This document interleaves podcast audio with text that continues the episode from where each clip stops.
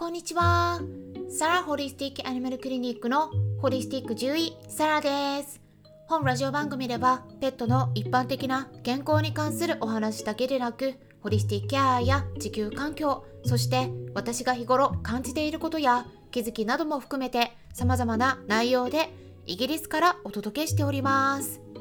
さて皆さん、いかがお過ごしでしょうか？日本の方はですね、気温が上がったり下がったりで気温の変化が激しくなってきているみたいですので外に出かけるときは上着も多めに持っていくなどして風邪とか新型コロナウイルスなどにかからないように気をつけてお過ごしくださいね。私の方はですね昨日どうしてたか言いますと実はですねうちの猫のジョバンニを動物病院に連れて行って再び検査を受けてきました。血液検査の結果はねまだ出ていないんだけれども超音波検査の結果はすぐにデータをもらって見せてもらったんですね。で前回あった十二指腸の腫れの方は少し小さくなってたんだけれども今度はですね別の小腸の方の腫れが出てきててでそこにねさらにしこりがいくつもできてたんですね、まあ、最近ね便の状態もすごく良くて毛艶も良くなってたのでまあ、ちょっとでもね改善してればいいなって思ってたんだけれどもまあただ体重が減ってたのでねうんちょっと大丈夫かなって心配はしてたんですがやっぱりですね腫瘍とかリンパ腫とかって見た目ではわからないなっていうのをね改めて痛感しましたね。お腹にあるしこりも本当に小さいんですね。3mm から 4mm くらいのサイズなので手で触ってもね全然わからないくらいですね。まあこれはお腹のしこりに限らず皮膚にできたものとか腫瘍全般に言えることなんだけれども大きいから危なくて小さいから大丈夫とかって言えないんですね。まあ、この腫瘍のサイズだけではね語れないのがこれ腫瘍の怖さであってそれがどんな風に体に影響を与えていくかっていうのがどこから発生してる腫瘍なのか悪性なのか良性なのかそういったことをね見極めていかないとならないんですね。っていうことで今回はがんとかリンパ腫腫瘍の治療について、えー、向き合い方ですね少しお話ししていきたいと思います。興味のある方は是非最後まで聞いてみてください。超音波検査の画像を見てね正直ちょっとね私は、うん、やっぱりねショックでしたね。あの去年受けた時と比べると一部良くなっているところはあるんだけれども他の部分がねさらに悪くなってたのでうんトータルで見るとねあんまりいい状態とは言えないんですね。血液検査の結果によってね考えなければならないことなんだけれども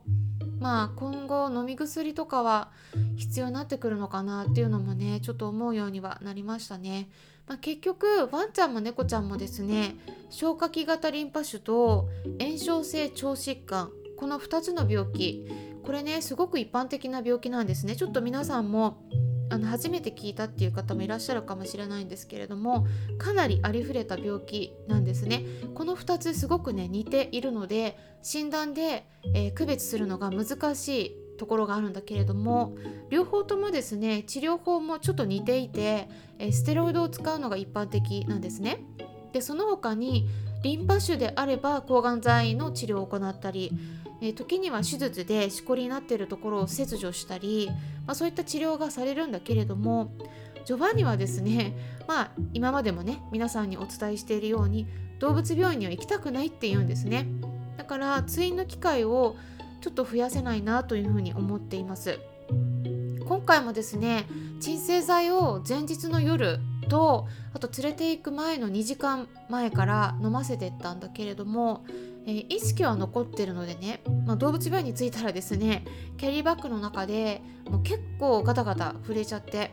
泣いてたのでねあのさすがにね近くにいた他の飼い主さんから「あははは赤ちゃんみたいに泣くのね」みたいにちょっとね笑われていたんだけれども本当にねできる限り、うん、本人にとってはねあのやっぱり笑い事じゃなくてすごい本気ですごい怖がってるので、まあ、負担が少なくて改善できるようなうん、治療プランをねもう一回立て直さないとならないなと思っています、まあ、食事は完全手作り食にしてサプリも入れて運動もしてで便もねかなり良くなってもうほとんど下痢にはならないんですね、うん、便が緩くなるっていうことはたまにあるんだけどあとは毛艶もかなり良くなってきてるんでまあ多分ね何かが足りないんですよ。何かなんですよね。うん、でこんな風にね、うちの猫ジョバンニの病気のことを皆さんにお伝えしていきたいんですけれども今回皆さんにお伝えしたいポイントとして2つあります。まず1つ目としてはがんとか腫瘍リンパ腫っていうのは血液検査だけではわからないです。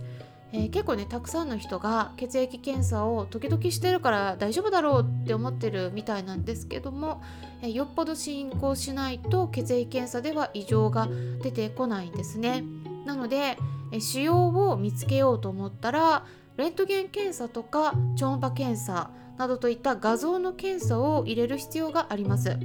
がんっていうのは基本的には結構静かに進行することが多いので是非気をつけてあげてください。特にですね大型犬に多いのでね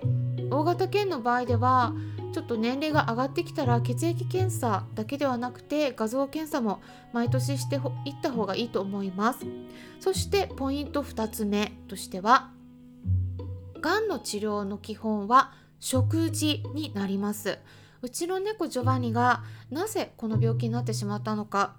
炎症性腸疾患か消化器型リンパ腫か、まあ、確実に診断はついてないんだけれども、まあ、どちらにしてもですね腸が腫れてて炎症を起こしてるのは間違いないんですね。でこれっていうのは他の猫ちゃんの統計学的なデータから推測すると免疫が関わってることがかなり多いんですね。でがんもリンパ腫も炎症性腸疾患も全部免疫がきちんと正常に働かないことで問題を起こしてしまっているんですねだから一般的にはステロイドとか免疫抑制剤とか抗がん剤などといった免疫に関わる細胞をの動きを抑えたり細胞にダメージを与えるような治療が選択されるんですね。でまあ、うちの猫のジョバンニの過去の記録を探ってみると子猫の時からね 本当にねもうあらゆる病気になってきてて、うん、ずっとケージの中でね子猫の時過ごして私が引き取るまで1歳過ぎるまで全く日の光を浴びることがなかったっていうところから始まり子猫の時からも病気がちで血尿から始まって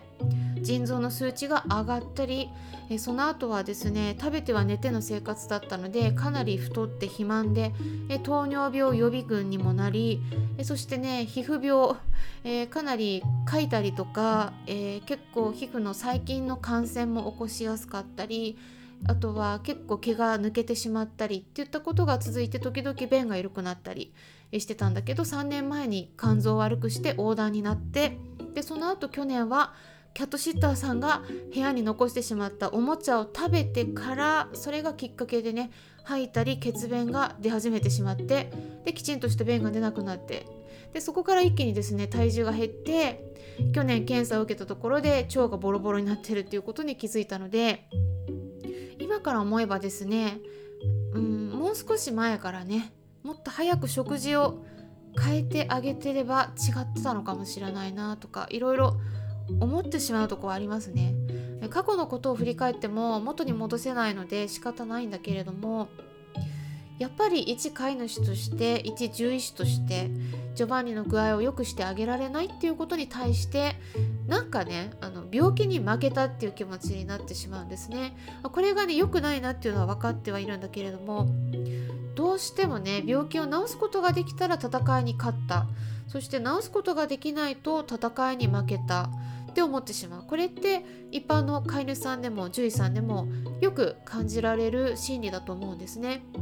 でも実は私たち人間もそうなんだけれども人間も動物も生まれた時からいつか亡くなるっていうことは決まっていてでそれに逆らうこと自体が苦しい道を選んでいるっていうか諦めるのが一番いいっていうわけではないんだけれども動物その子本人にとって長く生きていられるかどうかっていうのがこれ果たしてどれくらいその子にとって重要なのかなって思うんですね。皆さんはどう思いますか？